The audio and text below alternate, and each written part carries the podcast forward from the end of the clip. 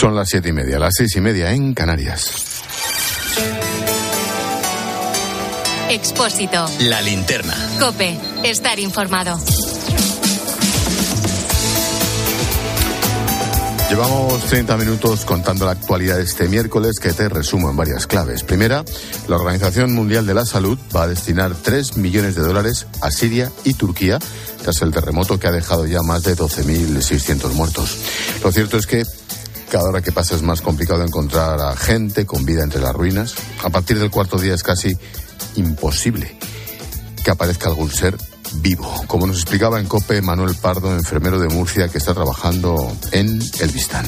Estamos ya camino de acabar el tercer día y, y estamos a tope porque nos queda entre hoy y mañana para las últimas personas que sobrevivan. A partir del cuarto día, pues las posibilidades son muy bajitas. Segunda, el Parlamento Europeo va a examinar el uso del 25% de castellano en las escuelas catalanas. Será una investigación preliminar después de que la Eurocámara admitiera una petición de amparo de un padre que considera que no se está aplicando ese porcentaje. Este padre asegura que lo solicitó porque el gobierno está mirando para otro lado. Tercera, el Ministerio de Educación rectifica y elimina la prueba de madurez de la nueva selectividad. También desaparecerán las preguntas tipo test el tiempo que hacen para hacer los ejercicios pasará de los 90 a los 105 minutos con un descanso de tres cuartos de hora entre ejercicio y ejercicio. El gobierno dice que la prueba de acceso a la universidad sufrirá una reforma más profunda a partir de 2028. Y la clave económica del día que nos trae Pilar García de la Granja de la Mano de Iberdrola. ¿Qué tal, Pilar? Buenas tardes. ¿Qué tal, Ángel? Buenas tardes. Pues mira, no te traigo buenas noticias. Las familias españolas son las que más han sufrido la pérdida de renta disponible de todos los países de la OCDE. Desde 2019, los ingresos han, los ingresos han caído, Ángel, un 7,85%. Este dato preocupa porque en la mayoría de los países de la organización, la economía familiar ya ha superado los niveles previos a la pandemia en el tercer trimestre del año pasado. Sin embargo, en España todavía no. Además de media, la renta disponible crece a un ritmo del 0,2% por trimestre, pero en España, Ángel, sigue retrocediendo. Estos datos lo que reflejan es que la cantidad disponible de dinero que tenemos las familias españolas para consumir sin reducir nuestra riqueza, nuestro ahorro, es cada vez menor. Gracias, Pilar. A las nueve y media en clase de economía analizaremos estos datos y miraremos al sector primario para ver cómo está evolucionando la viruela ovina. ¿Te imaginas viajar en tu propio coche y no emitir ni un solo gramo de CO2? Iberdrola, líder mundial en energías renovables, tiene ya instalados más de 17.000 puntos de recarga de coche eléctrico aquí, en España. Y la red de recarga sigue creciendo. Juntos, creamos un mundo mejor. Iberdrola, empresa colaboradora del programa Universo Mujer. Escuchas la linterna. Con Expósito. Cope, estar informado. Siempre que hablamos de Alzheimer es para dar esperanza a los que lo padecen, a sus familias, imagínate. Bueno, pues hoy es uno de esos días. Te cuento, el, el Alzheimer se produce cuando una proteína de las neuronas, la proteína tau, se vuelve tóxica. Esto provoca que las neuronas fallen y el cerebro empieza a perder funciones como la memoria. Un equipo internacional liderado por el Instituto Cajal, asociado al CSIC, ha señalado una posible diana terapéutica para evitar este proceso bioquímico. Hablamos de ciencia en la linterna, como cada miércoles, con nuestro divulgador de cabecera, Jorge Alcalde. ¿Qué tal, George? Buenas tardes. Muy buenas tardes. ¿Qué tal? Oye, ¿qué ocurre en el cerebro de los afectados que padecen Alzheimer o, o una demencia? Bueno, una respuesta muy rápida y muy burda sería que no lo sabemos. O sea, no sabemos del todo todavía qué es lo que ocurre para que se desencadene esta enfermedad. Y por eso es tan difícil de tratar. Si es verdad que algo empezamos a saber, la ciencia empieza ya a conocer algunos mecanismos que provocan el comienzo de, la enfermedad. Y uno de ellos, de los que más se está estudiando, es precisamente lo que tú decías, la, eh, la mala, el mal comportamiento de unas proteínas, entre ellas, por ejemplo, la que se llama tau, que es una proteína que está en nuestras células, en el citoesqueleto de las células de manera habitual y que en condiciones normales ayuda, por ejemplo, a la formación de las conexiones neuronales, entre otras cosas, pero de vez en cuando, pues se desordena y empieza a provocar una cascada de sucesos bioquímicos que conduce a la acumulación de una sustancia, una sustancia que se llama amiloide y que cuando se acumula genera placas o ovillos o acumulaciones eh, tóxicas que dificultan el buen funcionamiento de las neuronas. De manera que sabemos un poco cuál es el camino o uno de los posibles caminos, pero desconocemos qué desencadena este proceso. ¿Por qué ocurre que estas eh, proteínas se vuelven irregulares y producen esta enfermedad o el comienzo de esta enfermedad? Y por eso es tan importante ir al origen. ¿Qué es lo que le pasa a las proteínas? Y eso es lo que ha avanzado esta investigación de la que vamos a hablar hoy. Mm, la investigación que ha dado este paso contra el Alzheimer la ha dirigido Mariano Carrión, investigador del Instituto Cajal. Mariano, profesor, buenas tardes. Hola, buenas tardes. ¿Por qué esa proteína tau que todos tenemos en el cerebro se vuelve tóxica en, estos pacientes? La, como comentaba tu compañero, realmente eh, las, las, razones son múltiples porque mm, se puede malignizar, por llamarle de alguna manera, esa, esa, esa ruta, que ese camino, digamos, erróneo y patológico que adquiere se puede, se puede, se puede digamos, adquirir por, por mutaciones en los casos de enfermos que tienen eh, una, una forma familiar de la enfermedad, una forma heredada genéticamente, ¿no? Eh, y también se puede, se puede llegar a esa misma malignización de la proteína tau por, simplemente por cambios en el medio, ¿no? Y son múltiples los cambios en el medio que pueden conducir a, que una proteína adquiera una conformación que no es la correcta y que es una, y que es una conformación tóxica que acabará matando a las, a las neuronas.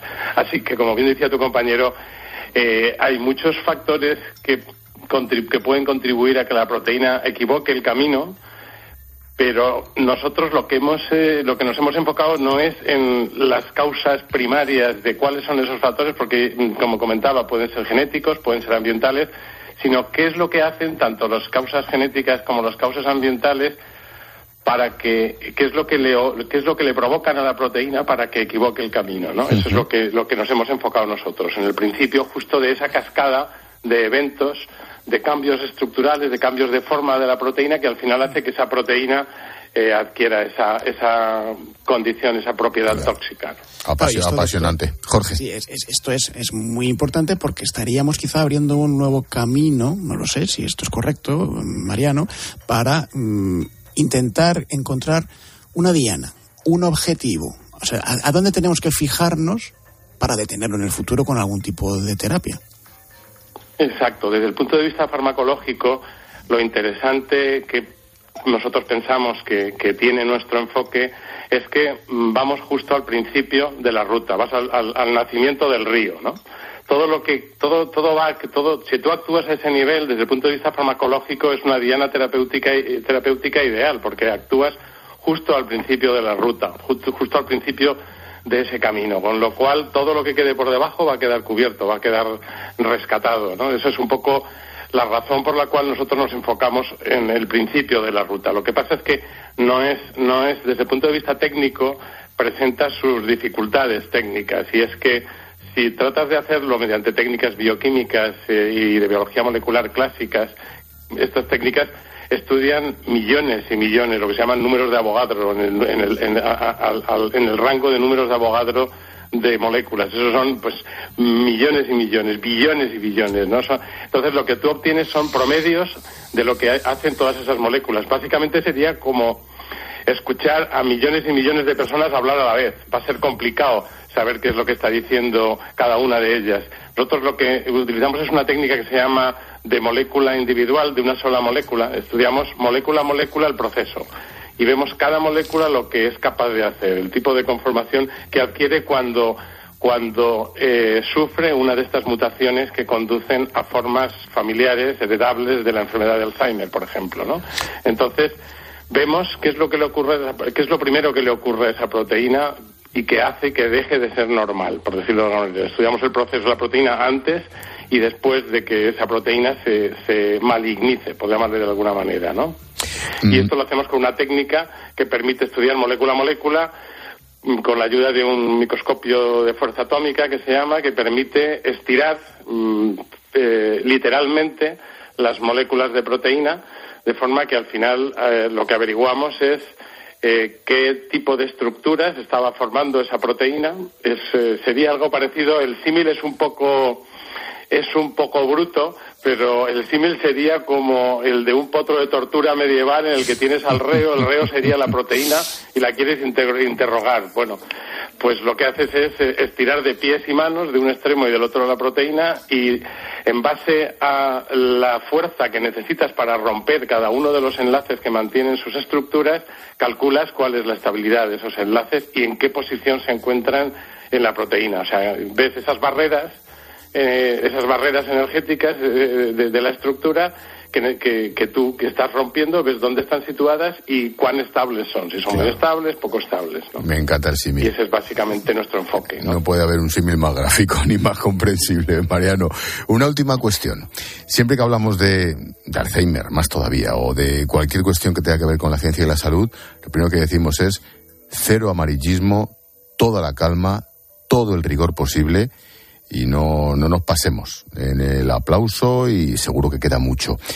¿Qué se les puede decir a quien lo padezca y todavía pueda entendernos y sobre todo a esas familias, Mariano? Pues con total honestidad, nuestro trabajo es puramente de investigación básica. Nosotros tenemos otras líneas en el laboratorio en que afortunadamente vamos un poquito más avanzados, ya con aplicaciones con compuestos concretos que serían capaces de inhibir esta ruta, esta ruta mm, de malignización de la proteína, ¿no? Lo que pasa es que justo con Alzheimer, precisamente, y con esta proteína en concreto, Tau, no tenemos ningún compuesto que sea capaz de bloquear este principio de, de, la ruta, ¿no? Esta malignización inicial. Pero es un primer paso el hecho de que hayamos enchufado la linterna al principio del proceso y hayamos sido capaces de ver qué está ocurriendo ahí, en ese primer nivel, y digamos, bueno, pues este, este punto concreto puede ser una buena diana para enfocarnos, porque desde el punto de vista farmacológico estaríamos atajando la, la enfermedad justo en sus comienzos, ¿no? Y además, como sabéis, ahora se asume que la, enfermedad comienza entre 10 y 20 años antes de que se diagnostique, con lo cual la actuación precoz en estas enfermedades, y en concreto en Alzheimer, es fundamental. Es, fundamental que seamos capaces de distinguir los fenómenos iniciáticos, ¿no? que es lo que empieza, cuáles son los principios de esta cascada, y es fundamental que seamos capaces de identificarlos muy, muy pronto para poder actuar cuanto antes ¿no? sobre la enfermedad. Ahora tenemos ya identificada la diana Ahora tenemos que atinar a la diana, tenemos que buscar inhibidores, tenemos que buscar compuestos químicos que sean capaces de bloquear este paso. Lo que hemos descubierto es que, a diferencia de muchas otras proteínas que habíamos estudiado ahora neurotóxicas también, como las que producen la enfermedad de Parkinson, por ejemplo, o la que producen el, el ELA, por ejemplo, pues esta proteína no tiene, tiene, tiene igualmente que ellas, igual, igual que ellas tiene un gran polimorfismo conformacional que se llama, tiene muchos tipos, eh, genera muchos tipos de estructuras, a diferencia de otras proteínas que podamos conocer como la hemoglobina de la sangre o la inmensa mayoría de las proteínas que conocemos tienen una sola estructura tridimensional. Estas proteínas se, se, denominan intrínsecamente desestructuradas porque no tienen una estructura definida y oscilan entre muchas conformaciones, entre muchas estructuras, ¿no? entonces, eh, bueno, pues esa es un poco la peculiaridad de estas proteínas, todas ellas lo tienen y a diferencia Tau, la diferencia que tenía con el resto que habíamos estudiado hasta ahora es que eh, cuando se se maligniza Tau se desestructura, pierde parte de estas estructuras, pierde parte de este polimorfismo estructural que tiene lo pierde, mientras que otras proteínas como el A-beta, que también es otra proteína, a, también amiloide asociada a Alzheimer, que es Alzheimer es un poco atípico en cuanto a que tiene dos proteínas neurotóxicas asociadas, ¿no? Eh, que están involucradas en la enfermedad. Una es tau, que ya hemos comentado, y otra es el, el A-beta o beta-amiloide, ¿no? Entonces, beta-amiloide se comporta distinto a tau. Beta-amiloide, cuando, cuando se maligniza, aumenta su polimorfismo conformal, digamos que genera mayor número de estructuras Mientras que Tau lo que hace es, para poder empezar la ruta, disminuye ese número de estructuras. Bueno, pues ahí hemos visto una diferencia y que podría ser crítica para poder eh, atajar la enfermedad cuanto, cuanto más al principio mejor. Pues nos quedamos con esa clave. Continuará, como diría aquel. Mariano Carrión, responsable de investigación sobre el Alzheimer, Instituto Cajal. Gracias y suerte. Muchísimas gracias a vosotros. Gracias, profesor. chao, chao. Bueno, Jorge, otra puertecita, otro pasito Queda mucho, pero oye, ahí están, currándoselo los que saben. Lo ha dicho el doctor, además con prudencia, pero ciencia básica. Qué importante es hablar de ciencia básica, es decir, de esto los es como, principios. Esto es como, lo de la te- esto es como la atención primaria en medicina, pero en el laboratorio. Sí, los principios que luego conducen a grandes descubrimientos, sin duda. Ciencia en la noticia. linterna todos los miércoles. Gracias, Jorge. Pasad buena tarde. Chao, adiós. Si suena la trompeta, es que Julio César Herrero nos trae una historia. Hola, Julius. ¿Qué pasa, Gelote? Pues mira, es la historia de Carlos Rubio. Tiene 49 años, vive en Barcelona y es independentista. Pero de los convencidos de la República y del derecho a decidir.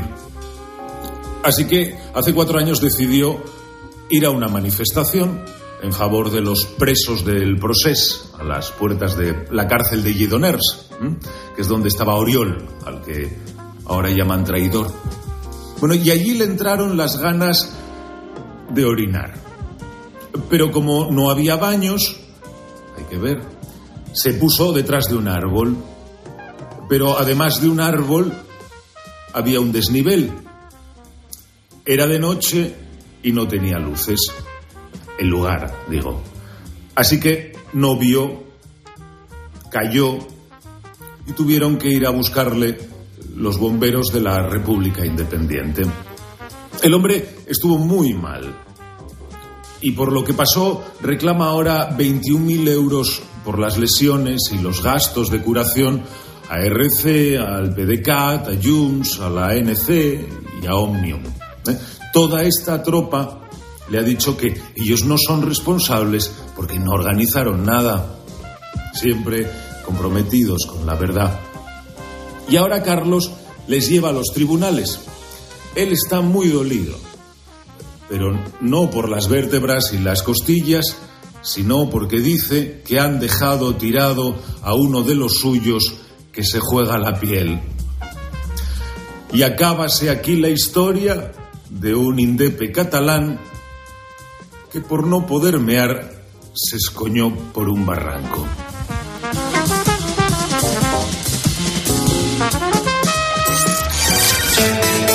Escuchas la linterna.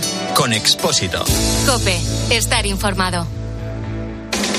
Voy a saludar hasta ahora en directo al presidente del Consejo Superior de Deportes, a José Manuel Franco. Señor Franco, ¿qué tal? Buenas noches. Hola, muy buenas noches. Juanma Castaño saca a sus invitados cosas que no le cuentan a nadie. Tema Vinicius sobre todo y el tema de los insultos racistas que estamos viviendo en los recintos Que a deportivos. veces no se puede sancionar si no hay unas pruebas concluyentes. Que se identifican, se le va a sancionar y algunos pueden tener una sanción económica muy importante. ¿Realmente se les embarga la cuenta? ¿Se les embarga algún bien? Alguno de estos individuos puede tener que pagar 4.000 euros. De lunes a viernes, de once y media de la noche a una y media de la madrugada, el partidazo de Cope. El número uno del deporte. A la hora de alquilar, ¿eres un aventurero en busca de que te paguen el alquiler?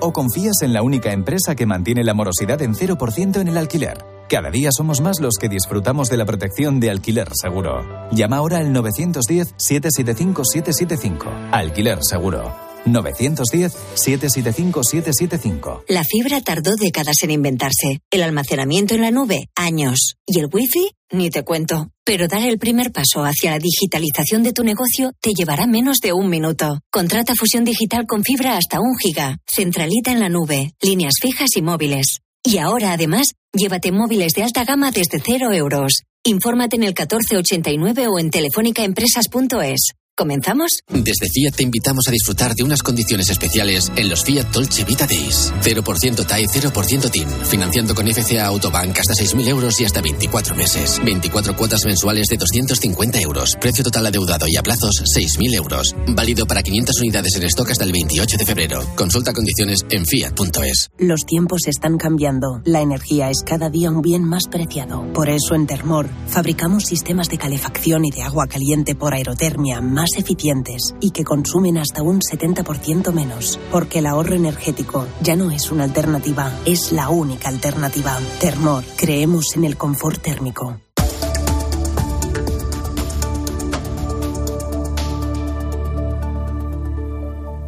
Así llegamos a las 8 menos 10 de la tarde, 7 menos 10 en Canarias.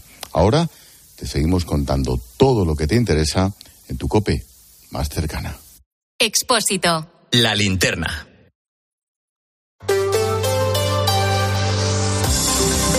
Cope Madrid. Estar informado.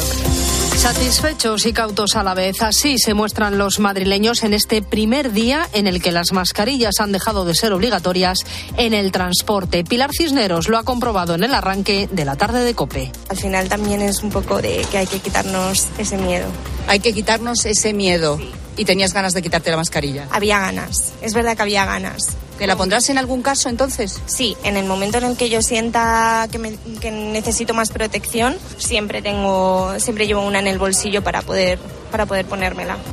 Escuchábamos a Pilar desde el andén 1 de la línea 2 de metro en la estación de Sola y todavía cierto temor por quitarse la mascarilla en lugares muy concurridos, aunque ese temor se relaja en otros espacios donde tampoco es obligatoria ya. Lo ha comprobado Ramón García Pellegrín en una óptica. Ya era hora, había ganas de volver a ver la cara a la gente bajo las mascarillas, nos dice Raquel, encargada de Opticalia Pirámides. Por fin, por lo menos, podemos trabajar, ver las caras de los clientes, que nos vean, eh, gesticular sin necesidad de que sea solo con los ojos. No llevar mascarilla lo cambia todo. Bastante importante porque muchas veces los gestos también hablan y, y aparte el tema de las gafas con una mascarilla al final para probártelas te las tienes que bajar sí o sí, o sea, no puedes hacerlo de otra forma. Los mayores, los clientes más reticentes a quitarse la mascarilla. Sí, la gente mayor siempre, yo creo que desde un principio siempre ha tenido mucho más recelo. Entonces, y a pesar de que ahora las noticias sean mejores y bueno, pues eh, la incidencia también vaya bajando, todavía siguen teniendo más, más recelo en ese sentido. En las ópticas, quitarse la mascarilla hoy, sinónimo de alivio y liberación.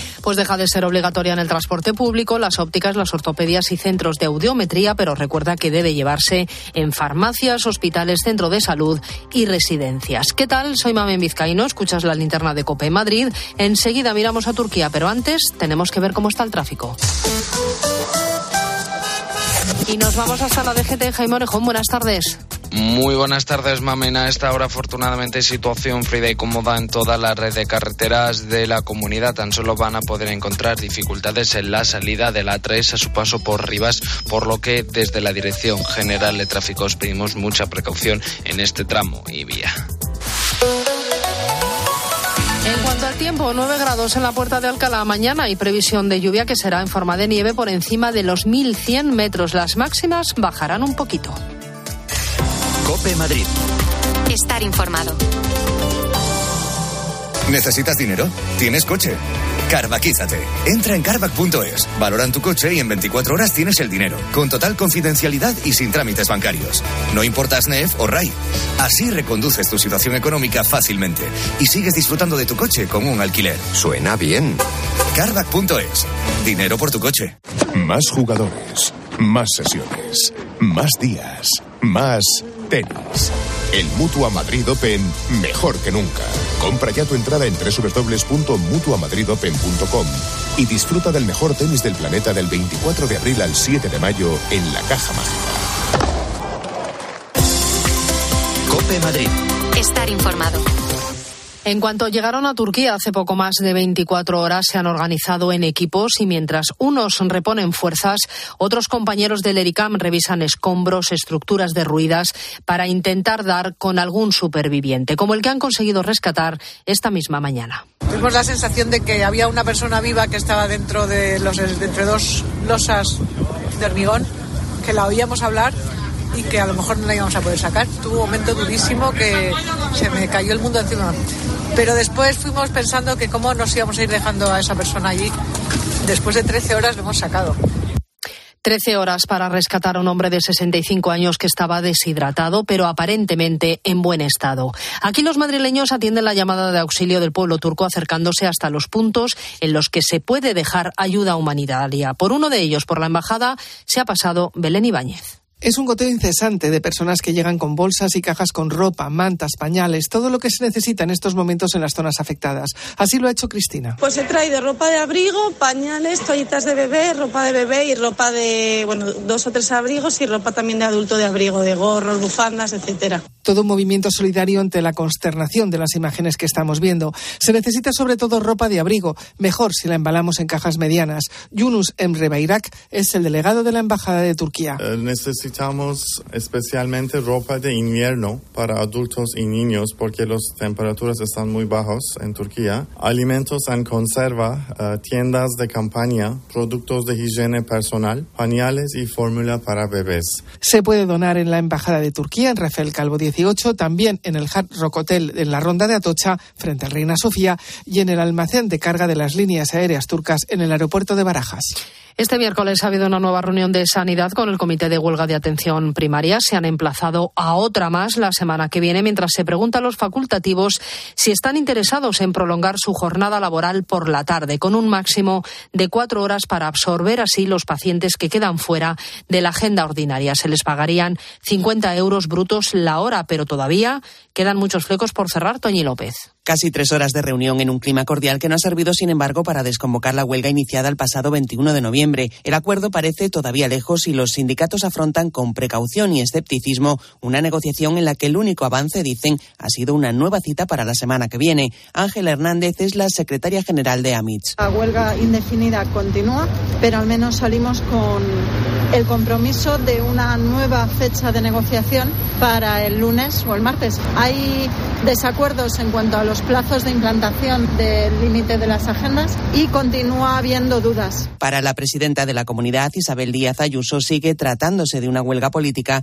que teme que se prolongue hasta las elecciones. De hecho, mañana en el Pleno de la Asamblea volverá a hablarse de sanidad a pocos días de una nueva manifestación en defensa de la sanidad pública convocada para el próximo domingo. El mercado del alquiler en la Comunidad de Madrid atraviesa un claro desajuste entre oferta y demanda y eso, junto a la inflación y la subida del Euribor hace que compartir una casa se haya convertido casi en misión imposible, por no hablar, Pablo Fernández, de lo que hay que pagar por él.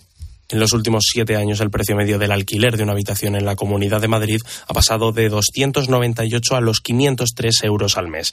Hay menos oferta, precios más caros y peores condiciones. Son muchos los jóvenes que pasan meses en la búsqueda de una habitación o un piso compartido, pero con los precios tan elevados, la situación es difícil, como explica Pau. Yo intenté alquilar un piso con un mes de antelación, en los pisos estaban muy caros en su momento. Conseguí una habitación y me di cuenta que me vendieron algo que no era y encima es que era muy caro. Al final conseguí una habitación que está por la zona de Quevedo por 700 euros. Lo peor para estos jóvenes de 18 a 35 años, que son la mayoría de personas que viven en alquiler, es que no parece haber alternativas y todo apunta a que si no hay más oferta, los precios seguirán subiendo en 2023.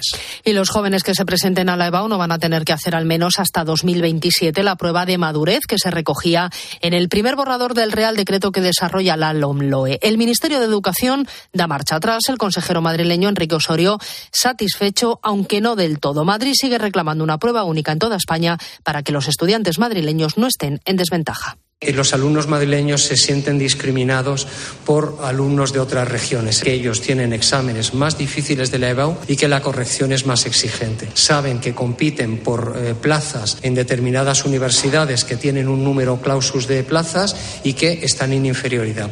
Por primera vez, además, hay mujeres entre los candidatos al rectorado de la Universidad Complutense. Son cuatro concretamente, la mitad de una terna que concurrirá a las elecciones el próximo 21 de marzo. Cope Madrid. Estar informado. 40 años dedicados al cuidado de la persona mayor. Residencias y centros de día dentro de Madrid. Las garantías de seguridad más avanzadas y el cumplimiento más estricto de los protocolos sanitarios. Si nos necesitas, estamos preparados. Los Nogales. Nuestra experiencia, tu tranquilidad. 91 331 3101 o en losnogales.es. Mi abuelo, mi padre, yo, todos celebramos nuestras bodas en el restaurante El Torreón del Pardo. Porque celebrar lo bueno de la vida en el Torreón es tradición. Disfruta de sus siete salones, terrazas, cocina, vinos y licores gourmet, parque infantil, parking para 2.000 coches o disfruta de su famosa paella con langosta y sus carnes. Cocina abierta hasta la una de la madrugada. Restaurante El Torreón en la cima del Monte del Pardo, en plena naturaleza a 10 minutos de Madrid. Reservas en restauranteeltorreón.com. Cope de Madrid. Estar informado. Begoña Villacís será la candidata de Ciudadanos al Ayuntamiento de Madrid, a pesar de que ni ella ni los otros dos aspirantes a las primarias han conseguido los avales suficientes. La dirección del partido asegura que es la candidata oficial porque ha sido la más votada. Además, Enrique López, consejero de Presidencia, Justicia e Interior de la Comunidad de Madrid, ha formalizado ya su baja como militante del Partido Popular. Y en un instante el Real Madrid se las ve con el Al Ahly egipcio en la semifinal del Mundial de Clubes. Desde hace media hora están los compañeros de tiempo de juego. Escuchas la linterna de Cope. Seguimos contándote todo lo que te interesa con Ángel Espósito.